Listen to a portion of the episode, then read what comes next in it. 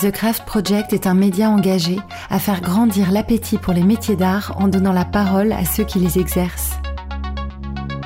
Un artisan d'art est un homme ou une femme qui choisit de faire apparaître de nouveaux objets sur la planète et consacre à cette tâche son corps, son âme et son esprit en mêlant la technique du virtuose, la malice de l'inventeur et la poésie du créateur. Professionnels des métiers d'art, étudiants, institutions, écoles, passionnés, au carrefour de tous les acteurs du secteur, nous écoutons, nous racontons, nous relayons, nous rassemblons. Nous sommes engagés pour montrer les métiers d'art tels que nous les vivons, exigeants, créatifs, innovants et désirables. Nous sommes engagés pour contribuer à ce que les métiers d'art soient plus souvent choisis, plus souvent transmis et plus souvent achetés. Nous sommes engagés parce que nous voulons résister à l'uniformisation du monde et que nous pensons que l'art de la matière est une arme pour faire à nouveau régner la beauté dans nos cités, dans nos vies et dans nos cœurs.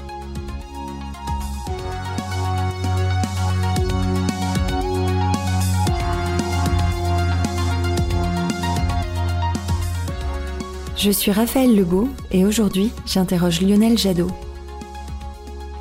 Lionel Jadot est un créatif multimatière, multi-savoir-faire et multi-univers. Il imagine des objets, des espaces et des lieux. Il a imaginé le lieu de métier d'art le plus inspirant que j'ai jamais visité, les ateliers Aventem à Bruxelles. Un lieu de production, de création et de transmission. Un lieu ambitieux. Les résidents sont soigneusement sélectionnés et exposent collectivement dans les plus grands rendez-vous de design internationaux un lieu familial dans lequel on s'aide et dans lequel on s'aime. Un lieu comme on aimerait en voir fleurir en France, permettant une pratique exigeante par des artisans et des designers qui se mêlent et qui sont parfois les mêmes. Un lieu où l'on s'installe pour longtemps, parce que cela a du sens de pratiquer ensemble et que cela permet de faire grandir son marché. Un lieu autonome, pensé par ceux qui l'habitent. Un lieu autofinancé qui ne négocie jamais avec la liberté.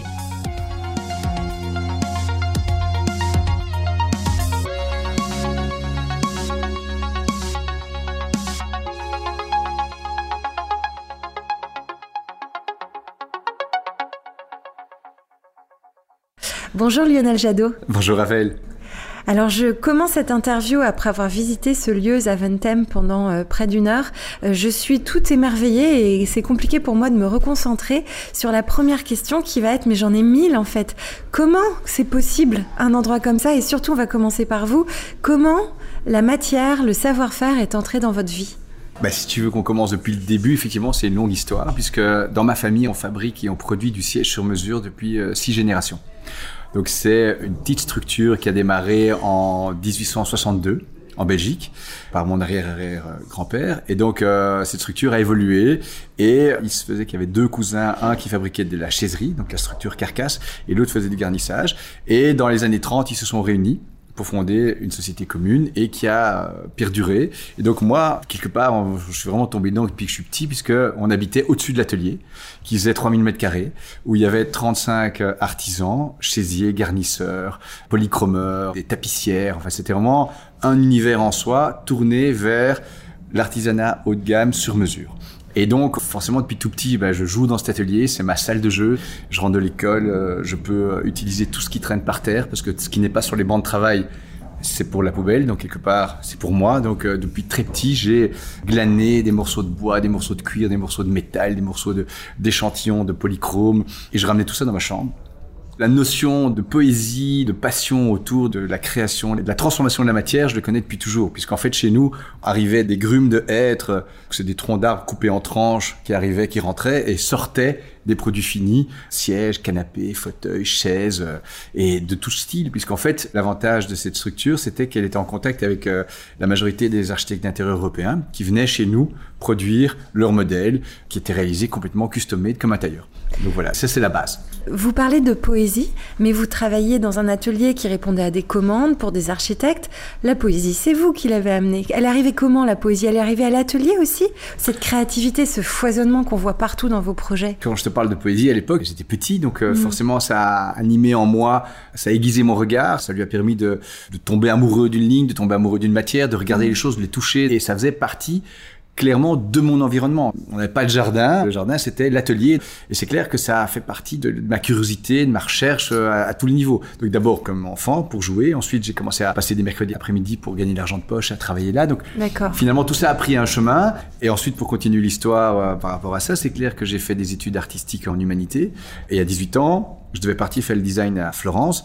Ma mère décède à ce moment-là brutalement et mon père voulait tout arrêter. Il avait 45 ans et c'était un moment effectivement très charnière parce que la famille explose. Moi, je devais partir et finalement, je décide de pas partir et je décide de reprendre à 19 ans l'atelier avec les 35 artisans.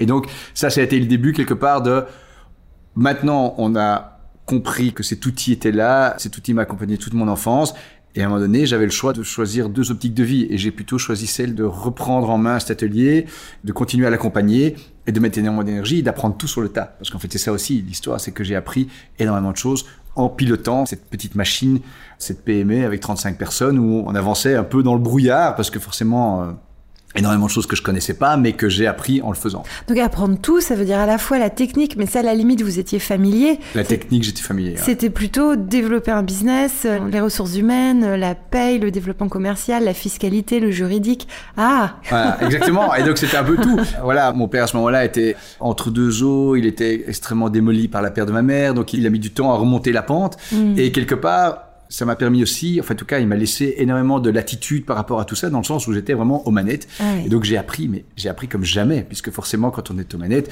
eh ben on a la possibilité de faire des erreurs, mais de se rattraper, de ne plus les faire après. Cet apprentissage était colossal à tous les niveaux. Comme tu dis, on dessinait un modèle, je faisais un croquis, j'allais dans l'atelier, on regardait avec le chef d'atelier comment le produire, on déterminait les proportions, on dessinait à taille réelle, ensuite on le réalisait, on faisait des photos, les photos, je faisais une publication, les clients arrivaient, je recevais moi les clients, je vendais le modèle, on transformait le modèle, et euh, comme on était une petite structure et qu'on n'avait pas beaucoup de moyens, je faisais même les livraisons moi-même. Donc, euh, donc c'est vraiment de la négociation chez le fournisseur des matières premières jusqu'à la livraison, on était euh, mm. sur tous les fronts. Et donc c'était extrêmement enrichissant.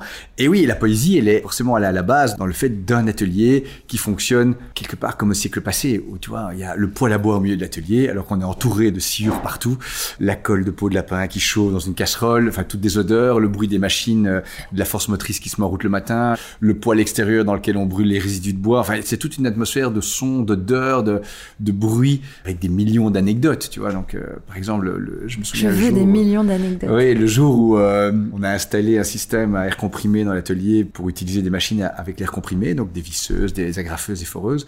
Mon chef d'atelier de chaiserie ne croyait pas du tout en ça. Il dit non, mais ça, je veux pas utiliser. Moi, j'utilise ma chignole à main pour faire les trous. Ça va très vite, ça va plus vite. Il a tenu bon pendant six mois, continué à faire ses trous à la main. Alors qu'un trou, il n'y a pas de valeur ajoutée artisanale dans un trou. Mais c'était plutôt philosophique. Il disait, je veux pas utiliser ce Et puis un jour, euh, sa chignole a cassé. Et puis il est venu voir, il dit bon, ben, c'est bon, elle a cassé, euh, elle a fait son temps, achète-moi une foreuse à moi aussi. donc c'est parti comme ça. Et donc il y a plein d'histoires comme ça, forcément, parce que ça, on était à un point de rupture, on était en production complètement artisanale, forcément qui prenait beaucoup de temps, où beaucoup de choses étaient faites complètement à la main, il n'y avait pas de machine numérique, il n'y avait rien de tout ça, tout était débité avec des machines à bois extrêmement basiques et simples, et tout le reste c'était euh, du temps, de la sueur, de la main, et, voilà. et vous aviez quel âge quand vous avez repris cet atelier du coup? 19 ans. Ah ouais, non, ça j'avais pas compris.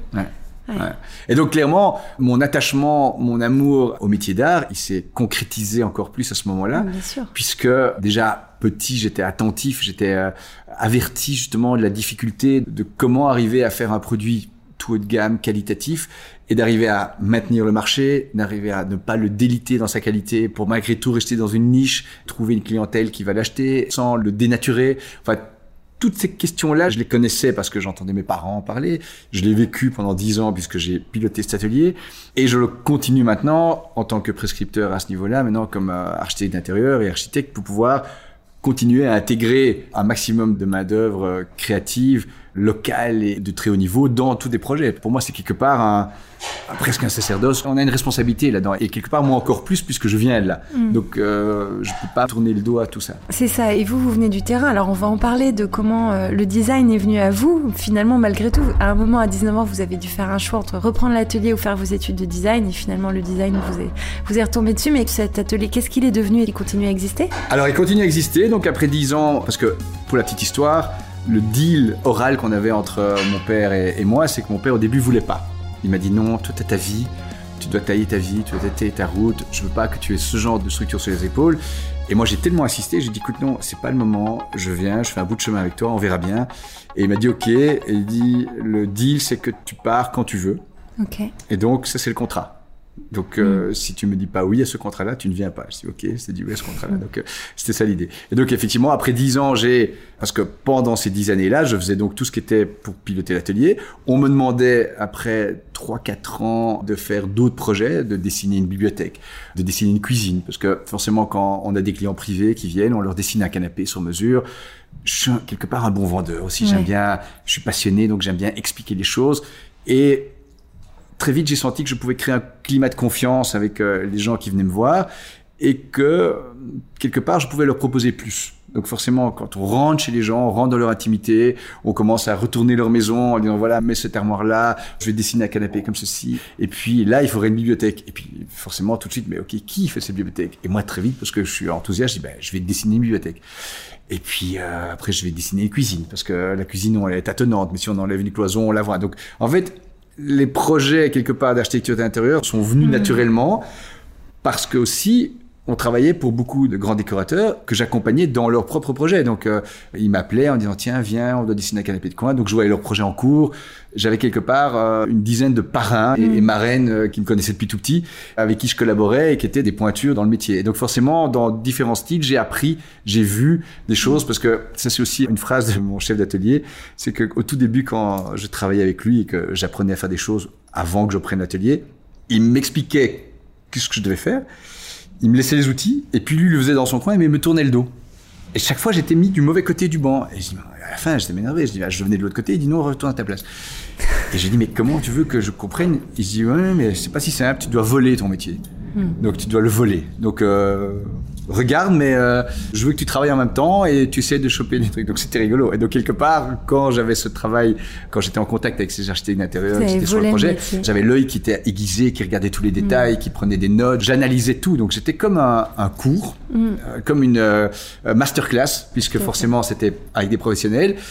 Et c'était extrêmement intéressant. Et donc forcément, en démarrant le travail euh, dans plus de projets, plus de finitions, il y a un moment donné où un client me demande, tiens, tu veux pas me dessiner mon chalet à la montagne? Comme je suis enthousiaste, je dis, bah oui, pas de souci. En même temps, j'ai un- une semaine après un autre client qui me dit, mais j'ai un loft de 600 mètres carrés à Bruxelles. euh, ce client était collectionneur. Est-ce que tu veux euh, le designer? Je dis, oui, bien sûr, on va faire ça. Et puis là, je commençais à me dire, waouh, ça, ça commence à être euh, des grosses machines, et ça va être, euh, je suis tout seul. Ça me faisait pas trop peur parce que je suis complètement utopiste. Je me dis, ah, on Et met de la bonne volonté. déjà les outils informatiques pour- Rien, non, à cette époque-là, il n'y avait rien, il n'y avait pas d'outil informatique, il n'y avait rien du tout. C'était vraiment le tout début, parce que ça, on parle d'il y a plus de 20 ans, donc c'était euh, 10 ans après, donc j'avais 29 ans. Donc euh, j'ai 53 maintenant, donc ça fait le calcul. Et j'ai dit oui à plusieurs projets, et là, je suis rentré à la maison, j'ai dit, ok, là, il faut que structure les choses. Donc j'ai ouvert euh, une nouvelle structure, j'ai dit à mon père, voilà, c'est le jour où maintenant je pars. Je lance ma structure que j'ai ouvert à côté de mes ateliers. Il y avait des mètres carrés là et que j'avais pas les moyens de louer quelque chose d'autre. J'ai fait un prêt à la banque, j'ai acheté deux ordinateurs et engagé euh, des premières personnes. Et puis ça a démarré vraiment comme ça from scratch. Un peu au culot dans le sens où je pense que ben il faut, si on veut que ça avance, on doit pouvoir. C'est pas du mensonge, mais c'est pouvoir euh, dire oui. À un moment donné, quand une opportunité se présente, à partir du moment où on sait qu'est-ce qu'on doit faire derrière. Tu vois, Parce que si on Oui, et puis a, vous me voilà. corrigez si je me trompe, mais le fait de venir euh, du terrain, de la technique et de l'atelier, ça permet d'avoir très confiance quand vous dites oui, vous savez, vous savez qui va le faire, comment il va le faire, combien de temps ça va durer et combien ça va coûter. Il y a cette assurance de la connaissance du terrain, je pense. Clairement, cette assurance-là, elle fait que forcément le discours que je peux tenir par rapport à un client, il a un certain poids. Même si j'étais très jeune, il a malgré tout un certain poids. Et puis, il y a ce climat de confiance parce que je crois très fort dans les idées que j'amène dans des projets. Ça ne veut pas dire que je détiens la vérité, mais en tout cas, j'essaie de croire dans les idées que j'amène quand on, on a une réflexion sur un lieu. Et je suis persuadé, passionné que le chemin dans lequel je vais l'emmener, c'est le bon chemin. Ça va être juste. Et donc, de ce fait-là, forcément, ça convainc et ça donne un, un certain allant pour aller plus loin. Et après, effectivement, il faut pédaler et faire ce qu'il faut, trouver les bonnes personnes. Et ça, j'avais quelque part déjà pas mal de réseaux derrière moi. Et donc, ça a permis forcément de gagner énormément de temps. Et donc, très vite, du fait où je gérais cet atelier, j'ai pu euh, démarrer ma société et très vite partir sur des projets très haut de gamme. En une fois. Donc, on n'a pas commencé avec des petits appartements. On a commencé vraiment avec des, des projets qui étaient vraiment très conséquents, et avec énormément d'intervenants, avec des budgets très conséquents aussi, et avec des clients qui avaient envie de faire des choses très spéciales. Et donc très vite, on a pu aller très loin dans les détails, pousser les choses comme j'aime le faire, avoir des chouettes dialogues avec toutes sortes d'artisans que je connaissais pas, parce que tout le travail du marbre, je le connaissais pas. Mm. Mais quelque part, le travail du marbre, le travail du bois, à partir du moment où on donne la philosophie créative et que on laisse la porte ouverte et qu'on amène l'artisan ou le créateur à la table en disant voilà, nous on voudrait ça. Qu'est-ce que tu en penses? On l'intègre à la discussion et on échange. Parce qu'en fait, moi, je veux apprendre de toi, je veux que tu m'expliques comment tu fais ton métier, je connais pas. Et il y a toujours une franchise immédiate qui doit s'installer et pas jouer celui qui sait alors qu'on ne sait pas. À ce moment-là, on perd du temps parce que c'est un mm. jeu d'ego et ça n'avance pas. Moi, j'ai toujours voulu intégrer, essayer d'apprendre de nouveau de voler des choses et de les intégrer dans ce que je suis en train de faire pour pouvoir amener le projet à bien. Et c'est en emmenant les gens avec nous que ça fonctionne. Donc, euh, Donc ça a décollé très fort, très vite. Très fort, très vite, ouais. Et alors Zaventem C'est déjà, on arrive à Zaventem en se disant que ça allait tellement vite que vous avez pu créer un lieu comme celui-là? Alors Zaventem, c'est arrivé un peu par hasard, parce qu'en fait, comme dans beaucoup d'aventures que je fais, c'est que je tombe d'abord amoureux d'un lieu, et puis euh, j'ai envie de raconter une histoire avec ce lieu. Donc quelque part, Zaventem, c'était du pur hasard, parce que je cherchais un bâtiment pour installer, rassembler mes bureaux, mes dépôts et mon atelier. Donc je cherchais un bâtiment qui devait faire à peu près 1000 euh, mètres carrés, quelque chose comme ça. Et puis par hasard, j'étais sur le périphérique là, et je vois à travers la végétation les toitures du bâtiment qui était à l'abandon. Et donc je sors, je retrouve le chemin, j'arrive ici. Le bâtiment était complètement ouvert. Il y avait du tri de matériaux dans le grand hall où vous êtes rentré. Donc euh, c'était vraiment, c'était vraiment vide. Il n'y a pas de fenêtre. Il pleuvait à l'intérieur. C'était vraiment, mais c'était déjà magique. Et je rencontre une personne. Je dis tiens, qui est le propriétaire Et il dit écoute, le bâtiment vient d'être acheté. Et donc il me donne le numéro de la personne qui a acheté. Le soir même, je l'appelle on convient d'un rendez-vous, on revient visiter, euh, il me fait de la visite de tout, et puis je dis voilà, moi ça m'intéresse, qu'est-ce qu'on fait? Il dit non, moi je veux pas vendre. Pourquoi? Parce que je veux faire un projet de box de stockage. Donc euh, forcément, c'était vraiment dommage parce que le bâtiment a une telle allure. Euh, et alors il me fait un prix avec lequel j'étais pas d'accord. Et on est rentré dans une négociation de plusieurs mois pour arriver au moment où en fait c'est lui qui me rappelle en me disant voilà mon business change, je dois investir dans un autre business, ça m'arrange de le vendre. Donc on s'est revu. On a rediscuté et donc euh, toutes ces négociations ont pris quasiment un an et donc finalement j'ai pu acheter le bâtiment et en fait pendant tout ce temps de réflexion, quand j'ai dit je l'achète, je savais pas encore ce que je voulais faire. Et c'est euh, deux jours après, en réfléchissant, en revenant sur le lieu, parce que le lieu était ouvert, je venais la nuit, je venais le jour, et j'ai commencé à imaginer que ce lieu pouvait être un grand hub créatif dans lequel on pouvait rassembler en fait ce qui manquait dans une ville comme Bruxelles, c'est-à-dire un lieu qui rassemble et qui permet des émulations, qui permet des, collaborations, des collisions dans principalement des métiers qui portent le design et un artisanat au plus haut point. Et donc l'idée c'était pas de mettre des artisans, c'était de mettre des créateurs qui produisent quelque chose et qui de ce fait-là, on pouvait relayer ce qu'ils faisaient avec notre activité de prescripteur, on pouvait provoquer des collaborations, on pouvait faire plein de choses. Donc en fait, en quelques jours, j'ai écrit un peu l'histoire de, ceci, et puis j'ai été voir des copains investisseurs avec lesquels on a mis ça sur la table, on a fait un demi-business plan, et puis on est parti à l'aventure. On parle, je ne sais pas si vous serez d'accord de parler d'argent, mais on aime beaucoup nous en parler dans le podcast pour euh, donner une réalité aux choses, mais c'est quoi comme investissement de créer un lieu comme celui-là? Alors un lieu comme ça, du fait que je suis un peu dans le métier aussi, on a pu le réfléchir, on va dire, au plus proche d'un budget acceptable par rapport au nombre de mètres carrés. Et surtout, le but premier, c'était de pas dénaturer le lieu. Parce que la poésie du lieu, je parle toujours de poésie, mais la poésie du lieu, quand je suis arrivé, c'était un peu ce que vous voyez, c'est-à-dire des murs décrépits, des sols défoncés. Il y avait une atmosphère magique dans tout le lieu. Et la première vision que j'ai eue, c'était surtout pas perdre ça. Donc, c'est-à-dire les interventions qu'on allait faire, c'était forcément mettre des châssis, mettre des techniques, l'électricité, mais d'avoir une réflexion profonde sur comment garder l'identité du lieu et la mettre en valeur.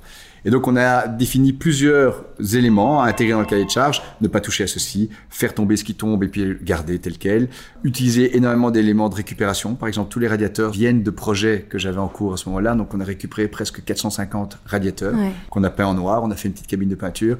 Même chose pour les luminaires, tous ces luminaires viennent d'un immeuble de bureau qui a été démonté, on en a récupéré près de 600, on les a aussi peints en noir, on les a réintégrés. Donc en fait, toute la philosophie a été gérée de cette manière-là. Après, forcément, tout ce qui est électricité, châssis, c'est quand même des travaux ça, importants. On a dû euh, le faire. Et alors, on est sur 6000 mètres carrés et on a pu tenir un budget de rénovation à 500 euros du mètre carré.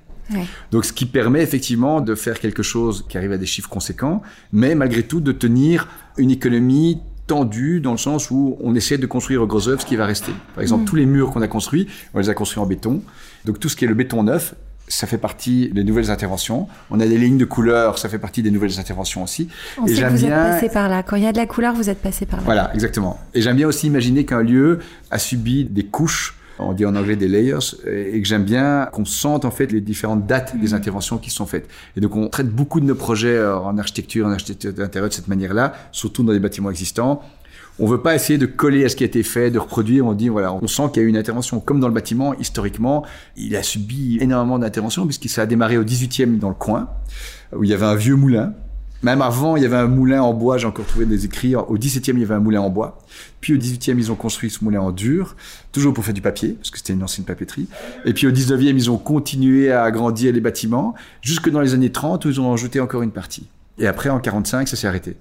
Il y a en fait dans le lieu une magie au niveau de la production qu'on ressent et qui est vraiment là. Et cette âme-là, on n'a pas voulu l'enlever parce que je suis pas mystique, mais je pense que les murs euh, renferment quelque chose. Et c'est clair que transformer ce lieu-là en un lieu aseptisé, propre, où on aurait tout traité de la manière dont on peut traiter une rénovation, c'est-à-dire de tout cleaner, de tout nettoyer, de tout repeindre, ben, ça aurait été euh, dramatique. Bah ça aurait été dramatique. Et ça en aura. Et aussi, je pense qu'il y a et ça, c'est une réflexion que j'avais vraiment très fort au fond de moi, dans le sens où on veut créer de la densité avec des métiers euh, très très pointus qui vont pousser la transformation d'une matière à un niveau très élevé. Si on commence à créer un écrin beaucoup trop abouti, ça n'a pas de sens. Parce que moi, je viens d'un atelier qui était extrêmement brut, qui était comme ça aussi. Mm. Donc, si on fait un écrin trop abouti, ça devient quelque part un, un décalage complet mm. Dans la manière dont chaque créateur respecte son matériau.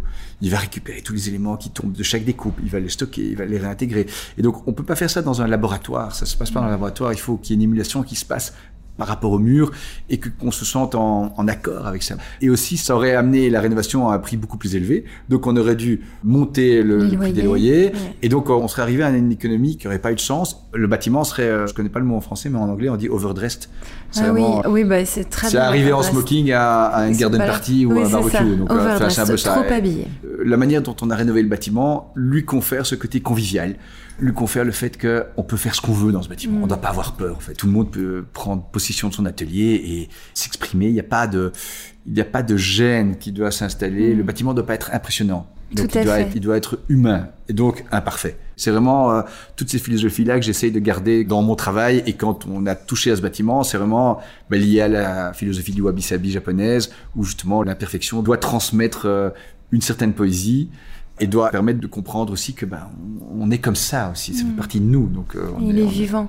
Alors justement, pardon de ramener encore, mais après on arrête de parler d'argent, mais juste pour que les gens se rendent compte, le loyer ici, je crois que c'est entre 100 et 120 euros par mètre carré. Alors c'est 110 euros par mètre carré. 110 euros par 110 mètre carré. euros par mètre carré. Et donc à ça on ajoute euh, les charges par rapport à la consommation. Donc chaque atelier est conçu en ayant son propre compteur d'eau, gaz et d'électricité.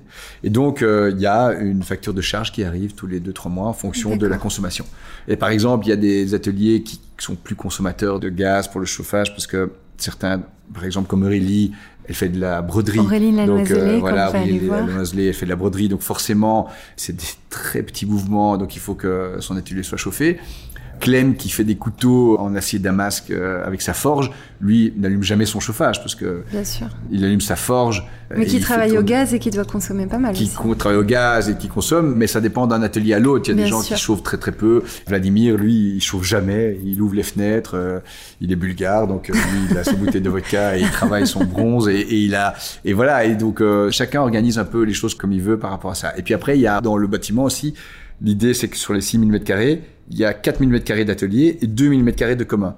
L'idée aussi, c'est de faire des couloirs larges, mm. d'avoir des chouettes espaces de circulation, des parties vitrées depuis les couloirs entre chaque atelier pour que tout le monde puisse se voir, qu'il y ait un échange qui se passe aussi, de faire des grands espaces comme le grand hall en bas qui peut servir d'atelier de secours lorsqu'on doit faire une grande pièce. On essaie de limiter le fait que ça sert de stockage. Là, pour l'instant, il y a pas mal de boîtes parce qu'on revient de Paris, de Milan, on a exposé, donc euh, on est un peu, euh, voilà, on doit s'organiser. Et après, c'est un lieu qui sert aussi d'exposition pour l'ensemble des résidents, où on invite aussi des designers étrangers à présenter des projets. Donc en fait, le lieu, il est vraiment un lieu d'échange. C'est un peu l'extension de l'atelier de chacun. Donc le grand hall et les espaces communs appartiennent quelque part à chacun des résidents aussi. Il peut en faire ce qu'il veut. Il y a un agenda, on doit s'organiser. Euh, voilà, Nicolas qui fait le cuir tissé euh, de la maison. Euh, Chambourg, ça Chambourg. Lui, parfois, il utilise le grand hall pour faire un tapis. La dernière fois, il a fait un tapis qui faisait presque 50 mètres carrés. Donc, il s'est installé dans le grand hall pendant deux semaines. Ils ont fini de tisser le tapis. Donc, c'est vraiment des lieux qui servent à ça aussi. C'est le paradis. Déjà, c'est un paradis pour vous que vous avez inventé. Je pense que pour vous, comme espace créatif, c'est extraordinaire d'avoir ça. Alors, je dirais que oui, en fait, de nouveau, j'insiste aussi sur l'horizontalité du lieu. Mm. Dans le sens où, quelque part, moi, je suis juste une des pièces du projet.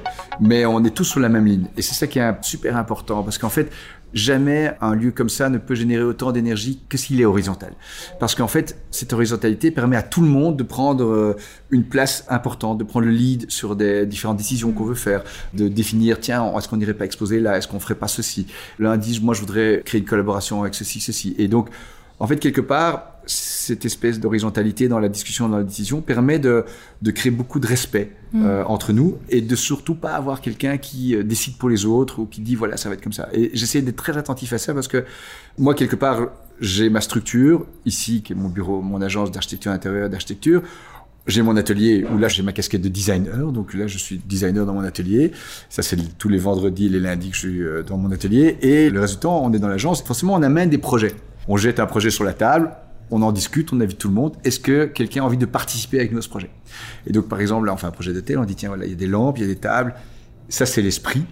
Qu'est-ce que vous avez envie d'amener? Et donc, ils s'amènent une idée, une réflexion à eux. Mais quelque part, on ne va pas jamais la piloter, cette idée. Mm. Donc, on, les invite de manière extrêmement libre à venir apporter de nouveau des couches dans les projets. Et ça permet de créer une, une personnalité, d'amener de la densité et d'amener de la liberté. C'est quelque chose que je corrige surtout souvent dans les articles qu'il y a quand on parle du lieu, c'est que Javentem Atelier n'est pas mon atelier. Et c'est important parce qu'en fait, dans l'idée où on a envie peut-être d'un jour de reproduire ce genre de concept, mm. je discute avec plusieurs personnes, il faut essayer de garder cette philosophie-là parce que sinon, ça marche pas de la même manière. Justement, parce qu'évidemment qu'on a envie de reproduire ce genre de concept. En tout cas, nous, on a envie de les voir. on a envie de les voir reproduits en France. Comment ça peut marcher sans vous? Ah, Ça peut marcher parce qu'il y a d'autres fous furieux qui existent et donc euh, ça, peut, ça peut bien se passer. Dans l'idée de la reproduction de la chose, c'est que de nouveau, il faut garder cette même philosophie. Et surtout, par exemple, aussi, vous parliez d'argent tout à l'heure, mais je crois que c'est important de stipuler, c'est que cette horizontalité permet aussi de ne pas avoir de concurrence. Dans le sens où on n'est pas une galerie d'art. Dans le sens où un client privé, professionnel va venir, il va rencontrer l'un des designers, il va avoir une discussion. Le deal va se passer en direct. La structure de Zaventem Atelier ne prend pas il n'y a pas d'ingérence financière sur tout ce qui se passe comme mouvement d'achat-vente, de business, etc. Et ça, c'est super important aussi parce qu'en fait, sinon, il y a d'autres lieux semblables et à ce moment-là, ça pourrait, on devient en fait une galerie, on devient mm. des représentants et donc quelque part, ça tue aussi cette énergie. Mm.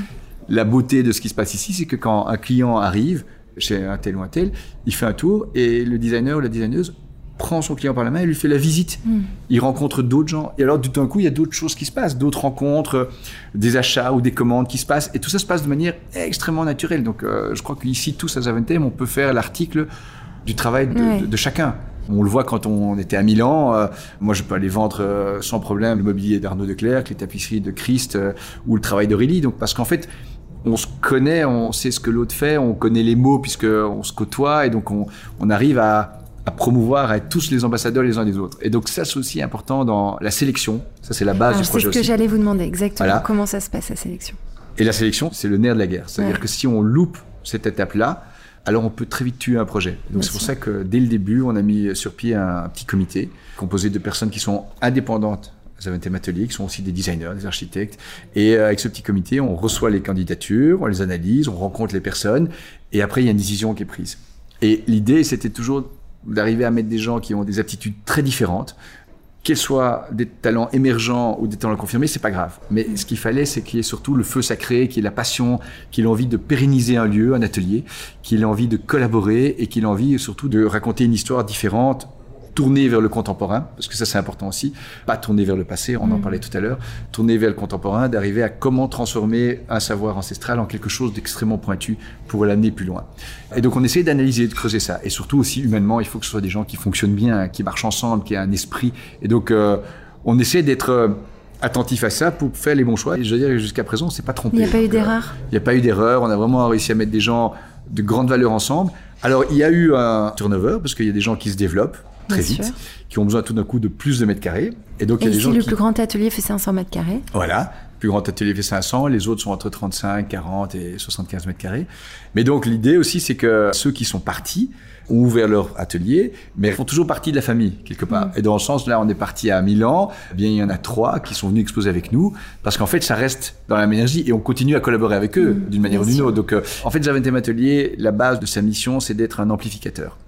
Et à partir du moment où il peut amplifier, si quelqu'un a mis un pied dans l'aventure, va continuer à jouer ce rôle d'amplification. Donc euh, c'est clair que c'est des gens, on les intègre sur notre site internet, ils sont là, ils font partie de l'aventure. Et, même s'ils n'ont plus leur atelier là, mais ils font quand même partie des murs quelque part. Mmh. Voilà.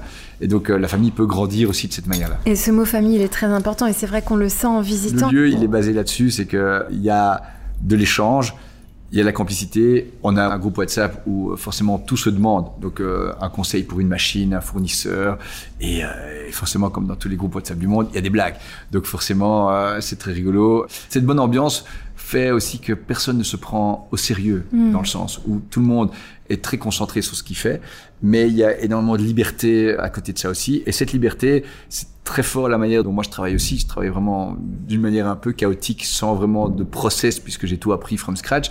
Et donc cette euh, liberté dans le non-process, dans le fonctionnement, moi j'ai besoin d'ajouter énormément d'humour et de dérision dans tout ça pour que ça puisse donner quelque chose. Et c'est là aussi qu'on crée cette magie et, et, que les choses apparaissent comme ça, qu'il y ait quelque chose qui se passe et que ce soit un peu comme, un, comme par magie. Mais c'est parce que simplement on a laissé de la liberté pour que les, les autres puissent prendre cette place. Et donc mm. des choses peuvent se passer comme ça. Et je crois beaucoup dans l'organisation d'un lieu pareil et qu'il faut garder cette espèce de de complicité générale. Alors, ça a l'air utopique, ça a l'air un peu euh, le monde des bisounours, euh, non, moi je le Vois, et je pense que toutes les personnes qui sont confrontées à la transformation de la matière peuvent me comprendre par rapport à ça, parce que il y a des énormément de contingences complexes à gérer chaque jour.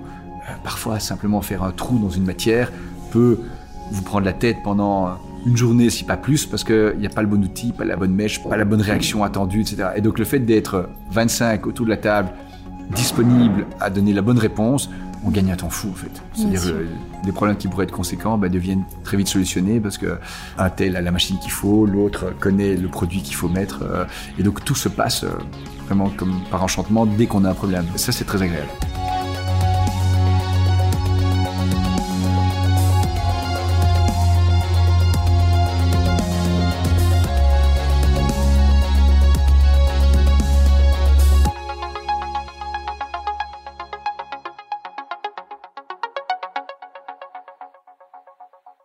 Alors je vais vous faire parler un peu des mots parce qu'on a un peu une concentration, peut-être même une obsession sur la définition des termes en France entre artisan, artisan d'art, artiste, designer, que je sens pas du tout dans votre lieu. J'aimerais que vous nous racontiez, peut-être que vous nous montriez comment se libérer de tout ça. Ben, je pense que c'est lié à la France aussi. J'aime beaucoup les Français, on collabore avec pas mal d'entre vous. Je pense que c'est lié aussi à un certain académisme et à une histoire forte par rapport à tout ça. Ici en Belgique, quelque part, on n'a pas vraiment d'identité nationale. On est belge, mais quelque part, euh, ça veut tout rien dire, parce que le pays, il est très petit, il a été traversé pendant des siècles, mm. on est un peu tout, en fait. Donc, euh, on est déjà deux communautés, presque trois communautés, une alémanique, une néerlandophone et une francophone. Donc, euh, quelque part, cette notion identitaire, on l'a pas du tout. Mm. Donc, c'est pas quelque chose qui nous importe on s'en fout en fait. Il y a aussi le fait qu'on n'a pas vraiment ce style, cet académisme qui s'est imprimé d'une certaine manière. Donc il y, a, il y a beaucoup de corporations qui existent depuis des siècles, mais chacun a un peu travaillé de manière très libre aussi par rapport aux influences, par rapport à comment il voulait travailler telle ou telle manière de transformer un matériau. Il n'y a jamais eu de règles établies par un institut officiel des arts décoratifs. Tout ça n'existe pas chez nous. Hmm. Donc forcément, la frontière a très vite été dépassée. La frontière entre l'artisan, l'artisanat, le designer, l'artiste, tout ça, c'était très très vite balayé depuis assez longtemps. Et en fait, quelque part, on se rend compte aujourd'hui que même s'il y a certains qui voudraient euh, que ce soit un peu plus précis, cette frontière n'existe pas vraiment à partir du moment où on a envie de raconter une histoire. Je crois qu'il y a deux différences. Soit on fait un objet qui peut être utile avec une fonction, soit il n'a pas de fonction. Pour moi, à Zaventem Atelier, on explore très fort cette frontière très faible entre l'art et le design. Hmm. On est vraiment entre les deux. Et quand je dis design, c'est parce que on va dire plutôt de nouveau en mot anglais, mais c'est collectible design. Donc c'est plutôt quelque chose qui correspond à une pièce un peu exceptionnelle, tirée à peu d'exemplaires, qui rassemble énormément de savoir-faire et qui est utile, qui peut être une chaise, une table, euh, voilà. Et donc se met au même niveau qu'une œuvre d'art. Pourquoi ce serait pas une œuvre d'art? Donc en fait, quelque part, nous, on s'encombre pas vraiment de ce genre de réflexion. Mm. On n'essaye pas de mettre une étiquette on est autant euh, des artistes, des designers que des artisans, que des euh, voilà. Moi, oui, sauf qu'ici, tous les ateliers que j'ai vus, chaque créatif fabriquait lui-même. Oui, oui, tout à fait. Ah oui, c'est ça aussi. Quand même. Ça, l'idée, la base du lieu, c'est un lieu de production avec des designers, des créateurs. Chacun crée, développe et produit mm. à une échelle plus ou moins grande en fonction de comment il développe son business. Ça fait partie de l'ADN du lieu. Et c'est pour ça qu'on discute beaucoup aussi au niveau de la manière dont on va gérer notre image.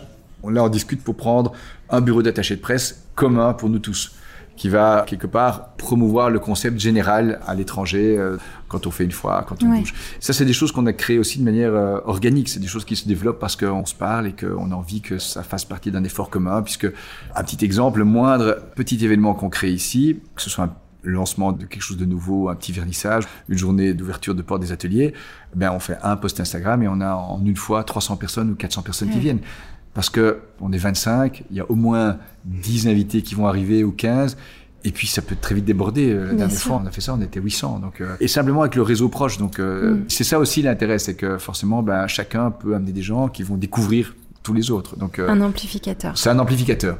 Et la presse aussi, le fait que vous êtes là aujourd'hui, ça montre que le lieu devient un peu un aimant mm. euh, parce que il se passe des choses, il y a de la vie, il y a de l'énergie qui est condensée dans le lieu et, et la presse on s'en rend compte, donc ils viennent voir. Donc dès qu'il y a un événement à Bruxelles, qui se passe quelque chose, ben, tout le monde vient parce que les gens ont envie de voir qu'est-ce qu'il y a de nouveau, qu'est-ce qui se passe. Mais il faut voir. En fait, il faut venir pour le comprendre, je trouve, euh, ce lieu.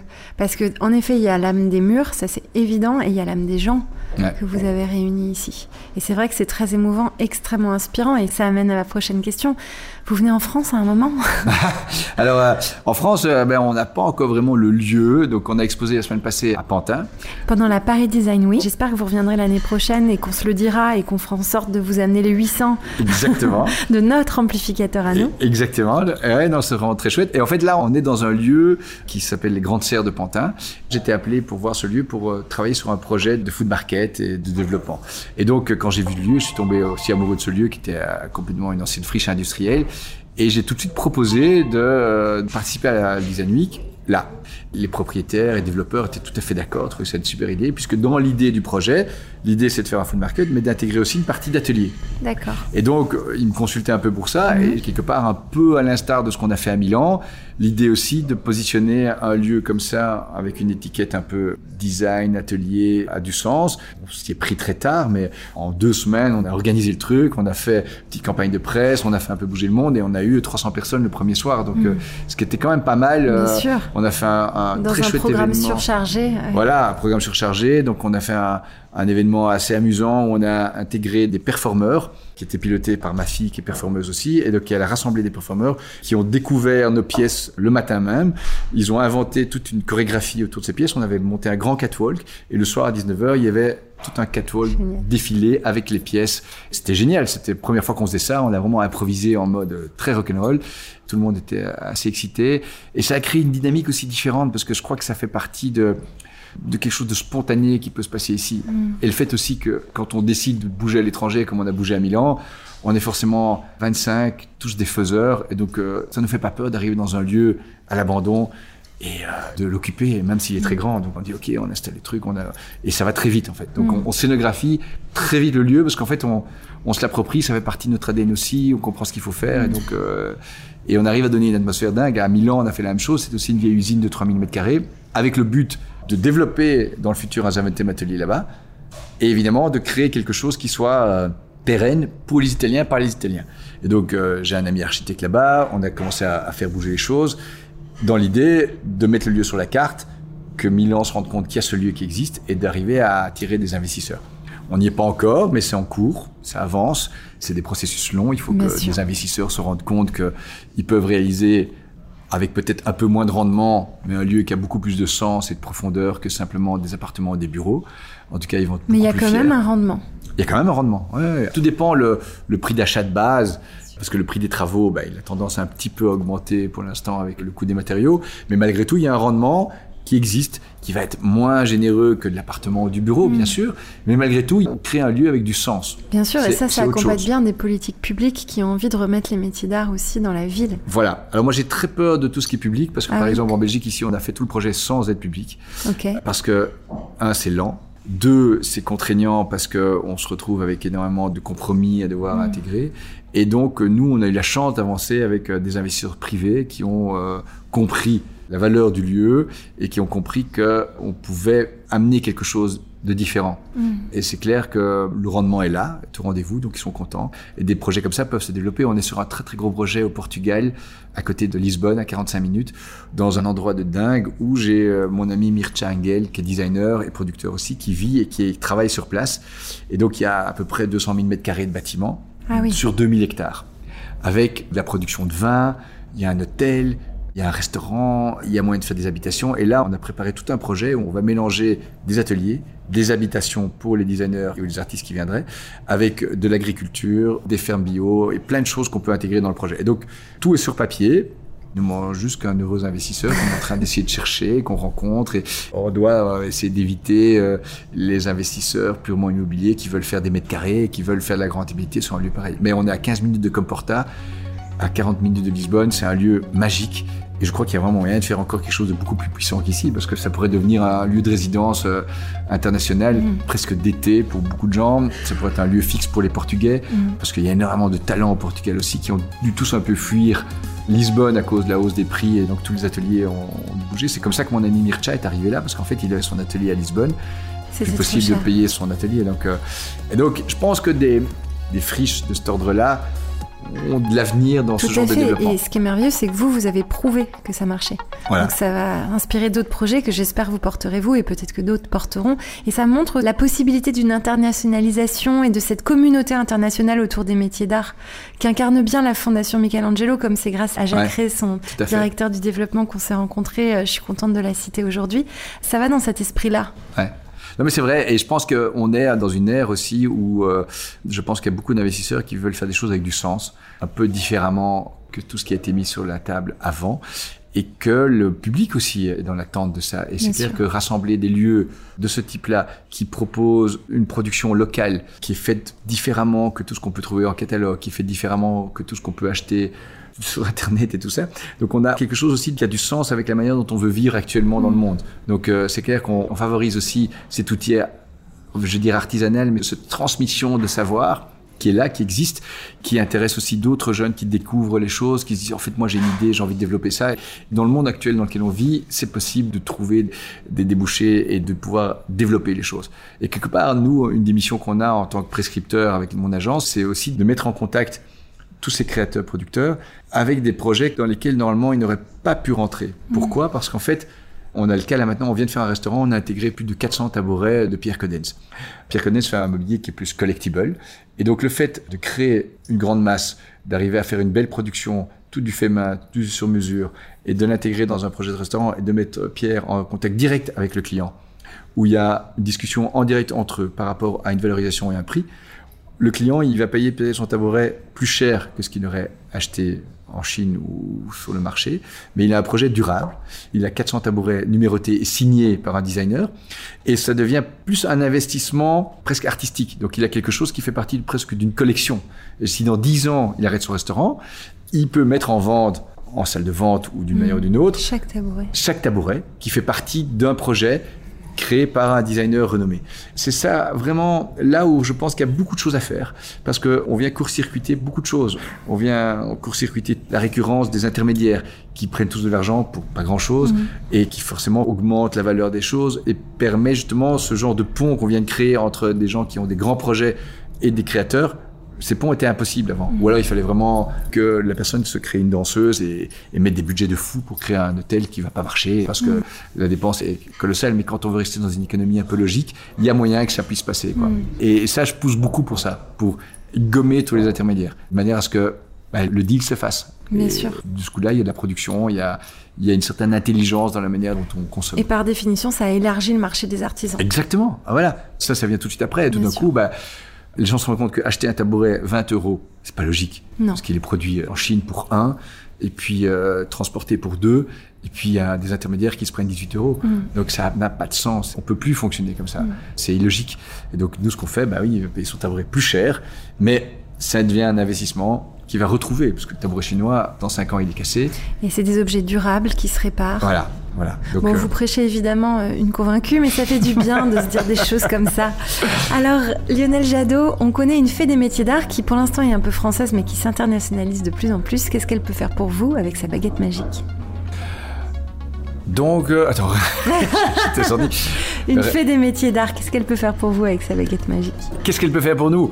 Clairement, à mon avis, je crois passer un message aux investisseurs qui réfléchissent sur euh, comment transformer certainement des friches industrielles sur lesquelles ils peuvent avoir la main, d'amener autre chose que euh, de la rentabilité pure et dure. Et donc, et je crois que ça fait partie d'une mission globale qu'on doit avoir maintenant, d'essayer de réfléchir autrement à beaucoup plus long terme que simplement faire vite de la rentabilité sur des mètres carrés.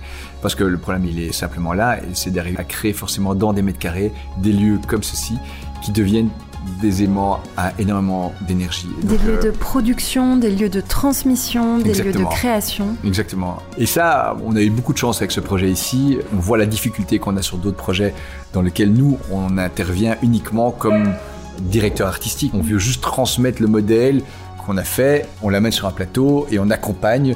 On veut pas du tout prendre pied dans l'investissement, mais on veut plutôt prendre parti pris sur la manière, la direction qu'il faut faire les choses. Donc on a créé une recette qui marche, on est content.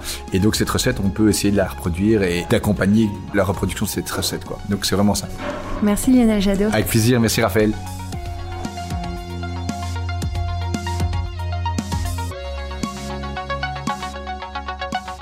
Cet épisode du Craft Project a été produit par Métier Rare. Métier Rare est un studio de craft thinking qui met l'intelligence des métiers d'art au service des maisons d'excellence. Il a été réalisé par Philippe Calvérac. La musique a été composée par Velvet Stairs.